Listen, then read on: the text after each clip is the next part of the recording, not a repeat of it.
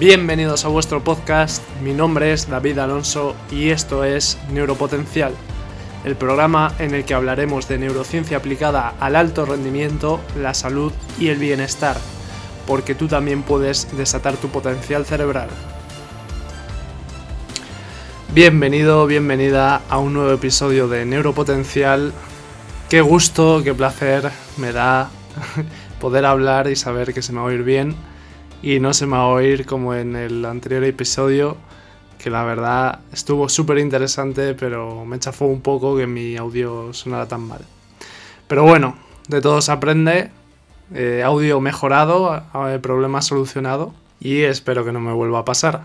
En primer lugar os quería decir que estoy muy contento también por la acogida que está teniendo el Instagram, el Instagram de Neuropotencial. La verdad es que no me esperaba que creciera tan rápido. Me encanta a todos los que me seguís por ahí y, mucho también los que me escribís. La verdad es que me encanta oír vuestros mensajes y, nada, cualquier cosa que tengáis me lo podéis poner por ahí. Eh, por ahí me podéis sugerir episodios, me podéis sugerir entrevistados, me podéis hacer preguntas para que hable de ellas en el podcast, podéis interactuar. Y si aún no me sigues, ya sabes que estoy en Instagram, arroba neuropotencial, y por ahí subo una publicación diaria. O sea que si tienes Instagram, tienes que seguirme. Y ahora sí, vamos ya con el podcast de hoy. Hoy tenemos un capítulo especial, tenemos un capítulo distinto, Hoy vamos a hablar bastante de actualidad y vamos a hablar de temas controvertidos. Y es que hace unos años, cuando se escribían novelas basadas en ciencia ficción, se imaginaban cosas de las que ya nos estamos acercando mucho, con la inteligencia artificial y con otros avances tecnológicos como de los que vamos a hablar hoy. Hoy vamos a hablar de Neuralink, la empresa de Elon Musk. Neuralink fue una empresa creada hace seis años y han sido seis años de investigaciones y de trabajo duro y parece que los resultados están cada vez más cerca de salir a la luz. Y es que estamos en unos meses clave y es que eh, Elon Musk en su última aparición en diciembre, su última conferencia, anunció que para dentro de cinco meses y van a comenzar los primeros ensayos en seres humanos. Pero para aquellos que no sabéis lo que es Neuralink, os lo voy a explicar. Neuralink es una empresa de, como digo, de Elon Musk que está trabajando en un chip que se va a implantar en el cerebro y que tiene como objetivo básicamente tres grandes hitos. En primer lugar, el primer objetivo de Neuralink es implantar un chip en el cerebro para mejorar las patologías de ciertas personas con enfermedades neurodegenerativas. Por ejemplo, aquellas personas que tienen ELA, a, través de este chip, podrían comunicarse a través de sus pensamientos. Luego hablaremos más en detalle de, de qué pros puede tener este tipo de tecnología. Pero antes vamos a hablar de las otras dos de los otros dos objetivos que tiene la empresa. Y es que por un lado también se, podía, se podría implantar este tipo de dispositivo en la médula espinal para aquellas personas que tienen parálisis que pudieran recuperar la capacidad de moverse. Y por último, también se podría implantar este chip en el cerebro en el área que controla el sistema ocular para aquellas personas que tienen algún tipo de ceguera o incluso ceguera completa, incluso aquellos que tienen ceguera de nacimiento pudieran ver. Te dejo unos segundos para asimilarlo porque sé que, que suena a ciencia ficción, pero así es, o eso es por lo menos lo que asegura el señor Elon Musk. Pero ¿y cómo es posible? ¿Cómo es posible eh, realizar esto? Pues en teoría el mecanismo que va a tener esto es, pues, mediante un sistema robotizado, pues van a hacer una incisión en el cráneo a los pacientes y van a instalar mediante un chip y unos pequeños cables en el cerebro este sistema tecnológico. Y este sistema, este chip, se va a encargar de medir los picos neuronales de activación en esa determinada área cerebral y transmitirlos al ordenador. Y este ordenador se encargaría de hacer la traducción para transformar esta información, estos datos, en información relevante. Es decir, va a haber un intercambio de información entre el ordenador y nuestro cerebro. Y diréis, pues para hacer estos experimentos en humanos, imagino que antes habrán tenido éxito en animales. Y bueno, lo cierto es que han obtenido resultados sorprendentes. Por ejemplo, con un mono consiguieron que jugase una partida de ping-pong mentalmente. Es decir, con un videojuego controlaba el movimiento de las palas solamente con pensarlo. Y obviamente si escuchas esto, pues dirás, wow. Y es que resulta muy espectacular. Pero lo cierto también es que de estos animales que utilizaron para realizar estos experimentos, pues una gran cantidad murieron. Entonces, de cara a hacer estos experimentos con humanos, existe el riesgo real de que varios de estas personas fallezcan. Que ojalá que no pase, pero podría pasar. Pero ¿y si Elon Musk está en lo cierto? ¿Y si consigue todo lo que dice que va a conseguir? Pues si lo consigue, tendríamos una tecnología capaz de, mediante un acople que en un primer prototipo sería muy invasivo, pero que ha dicho que en un futuro, cuando esta tecnología esté avanzada, sería una incisión sencilla y rápida que se podría hacer en cualquier ambulatorio. Si esto funciona y si es tan bonito como lo pinta, pues prácticamente acabaría con la ceguera en el mundo. Esto claro, en un mundo ideal donde este tipo de tecnología fuera asequible para todo el mundo. Obviamente, lo que probablemente suceda es que estos dispositivos solo los van a poder pagar la gente rica. Pero bueno, con el avance tecnológico esta tecnología se irá abaratando. Y si es así, otro pro, otro gran pro que tiene esta tecnología sería el tema de la parálisis. Que imagínate toda la gente con algún tipo de parálisis que recuperara la capacidad para moverse sería algo mágico, sería algo utópico. Y el tercer objetivo, como decía, que es el de poder comunicarnos cerebro-máquina, cerebro-ordenador. Claro, tú a una persona que tiene problemas para comunicarse o tiene cualquier tipo de enfermedad, le garantizas que se va a poder comunicar y que su enfermedad va a desaparecer. No va a desaparecer, sino que las consecuencias de esta enfermedad se van a ver mitigadas por este soporte tecnológico y obviamente es algo muy positivo. Pero también hay que ver la contrapartida, porque el avance de esto es que estemos 100% conectados las 24 horas. Aunque pensándolo bien, ya estamos al 95% conectados con el teléfono móvil. Y ahora os voy a hablar de otro gran proyecto en el campo de la neurotecnología y es el proyecto Brain, un proyecto que fue anunciado por Barack Obama en el 2013 y que fue iniciativa de un neurobiólogo español llamado Rafa Yuste, que es una eminencia en el campo de la neurociencia y que tiene un gran prestigio en Estados Unidos y que espero personalmente poder entrevistarle algún día para Neuropotencial. Bien, pues este proyecto que como digo tiene una gran inversión de alrededor de 100 millones de dólares en un inicio que ha ido aumentando posteriormente y que ha sido financiado por la Agencia de Proyectos de Investigación Avanzada para la Defensa de Estados Unidos, más conocido como DARPA, los Institutos Nacionales de la Salud y la Fundación Nacional para la Ciencia.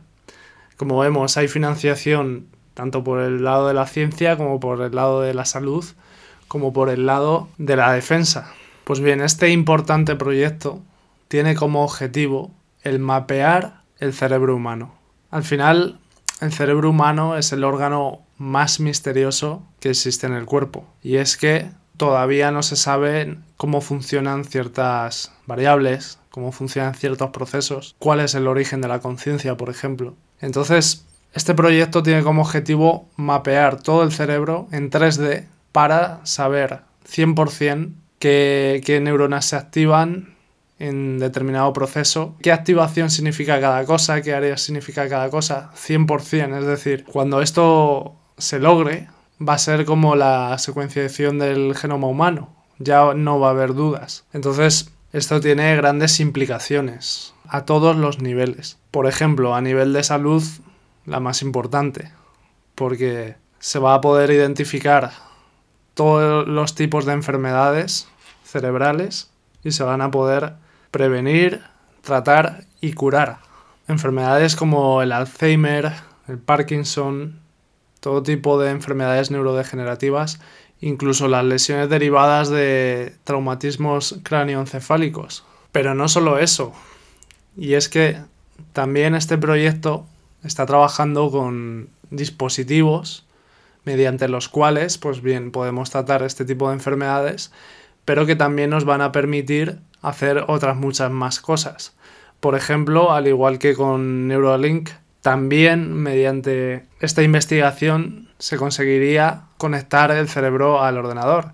Y con esto, pues a largo plazo, seríamos capaces de estar conectados mentalmente a Internet. Y esto no es que lo diga yo, no es que me esté montando aquí una peli de ciencia ficción, es que lo dicen los propios neurocientíficos, los propios investigadores, que es el futuro y que va a estar aquí más pronto que tarde. Entonces, sé que suena distópico, sé que da miedito, pero es una realidad que viene y que cuanto antes nos anticipemos a ella, más nos vamos a poder adaptar y, no nos va a pillar por sorpresa. Y es que, como digo, esto tiene muchísimas implicaciones, porque el tener tu cerebro eh, conectado mediante un chip que a su vez está conectado a una máquina, que a su vez está conectado a Internet, nos va a dar, nos va a brindar muchísimas capacidades extra que nos van a hacer, por decirlo así, superhombres, nos va a hacer tener funciones mejoradas, pero a su vez tiene grandes peligros, grandes peligros a nivel de libertad individual, incluso de libre albedrío, porque en el momento en que nuestro cerebro se conecte con una inteligencia artificial que sea capaz de procesar los datos con una velocidad superior, con una cantidad de datos infinitamente superior a lo que hacemos nosotros, pues esta inteligencia artificial va a tomar mejores decisiones que nosotros. Y entonces, si estamos conectados a una inteligencia artificial que toma mejores decisiones que nosotros, ¿a quién vamos a hacer caso? ¿A nuestra intuición? ¿A nuestro raciocinio? ¿O a una inteligencia artificial que procesa todos los datos, millones de datos, tiene experiencia de millones de casos, infinitamente superior a la que jamás vamos a tener nosotros? y que tiene un ratio de acierto muy, muy, muy superior al que tenemos nosotros. Entonces, en ese caso, ¿tú qué vas a hacer? ¿Vas a delegar tu toma de decisiones a la máquina? Y en el caso de que lo hagas, estás dejando de ser humano, eres menos humano, porque por otro lado está el tema de que va a haber ciertas personas que van a tener esta mejora de capacidades, sobre todo las personas que tengan más dinero, y por otro lado va a haber personas que no puedan permitírselo. Entonces, ¿qué, qué va a pasar? Vamos a ser dos especies diferentes. Y luego, ¿qué va a pasar con nuestra protección de datos? ¿Qué va a pasar con nuestra intimidad? ¿Qué va a pasar con los hackers? Te van a poder hackear tu mente, te van a poder hackear tu memoria, tus recuerdos, van a poder acceder a tu intimidad. Como digo, esto no es ciencia ficción, no es que me haya fumado algo y esté soñando. Esto se está debatiendo ya y de hecho este campo se llama neuroética y se está debatiendo ya porque todos estos descubrimientos pues nos protegen de posibles enfermedades, nos hacen una vida más segura a nivel de salud, a nivel de riesgos, pero como siempre a cambio de nuestra libertad. Entonces, ¿hasta qué punto estamos dispuestos a ceder nuestra libertad? ¿Hasta qué punto estamos dispuestos a llegar por una mayor salud o por un menor riesgo? Ya se están haciendo las leyes del futuro, las leyes que van a dictaminar hasta dónde pueden llegar estas empresas, hasta dónde puede llegar la tecnología. Todo eso se está decidiendo hoy. Así que ahí te dejo este debate interno para que le des un par de vueltas al coco para que pienses pues el futuro que nos espera. Sé que es agobiante, sé que te puede producir ansiedad, pero está bien plantearse este debate filosófico de hasta dónde estamos dispuestos a llegar, hasta dónde estamos dispuestos a sacrificar nuestra libertad por un rendimiento mayor, por unas capacidades mayores, por una seguridad mayor o por menos riesgo de enfermedades. Y te lanzo una última cuestión que es, imagínate que la Unión Europea, que Estados Unidos y todos los países de la ONU deciden poner unas reglas estrictas en cuanto a este tipo de cosas para cubrir unos mínimos de ética y no sobrepasarlos y que no pasen todas las problemáticas que, te decía anteriormente. ¿Qué pasaría si esta tecnología llegara a los países que están fuera de esto? ¿Qué pasaría si llegara a Corea del Norte? ¿Qué pasaría si llegara a este tipo de países? ¿Crees que les va a importar la ética? Incluso los países que firmen el tratado ético, probablemente por detrás, van a seguir haciendo sus experimentos, porque no se van a quedar atrás. Y yo te planteo la última pregunta. ¿Puede que la neurotecnología sea el próximo arma de destrucción masiva? ¿Sea el próximo arma donde países investiguen, gasten dinero para llegar a desencriptar el cerebro, saber cómo funciona, saber cómo mejorarlo, saber cómo controlar los cerebros de los demás y ser los más poderosos. Voy a parar aquí. Voy a parar aquí, creo que ha sido intenso. Creo que al final me acabo calentando. Pero creo que es un tema interesante y que hay que ir poniendo sobre la mesa porque es el tema, un tema que nos viene de cara al futuro. Como digo, no son paranoias, es la realidad, es lo que se está investigando y es lo que se está hablando en el ámbito científico. Voy a intentar traer alguna persona, algún neurocientífico, algún investigador que conozca sobre estos temas y que nos pueda contar pues cómo de avanzadas están estas investigaciones, eh, en qué consisten y demás. Y si sí que se me ha ido la olla y no es para tanto. Y nada, espero que te haya gustado este episodio. Espero no haberte rayado en exceso. Y me gustaría que me dejaras en los comentarios o por Instagram qué opinas tú de este tema. ¿Hasta qué punto estarías tú dispuesto a ceder tu libertad individual a cambio de esta seguridad y de estos avances? Y si te ha gustado, te ha hecho pensar, compártelo, dale a like y nos vemos en el siguiente episodio. Chao.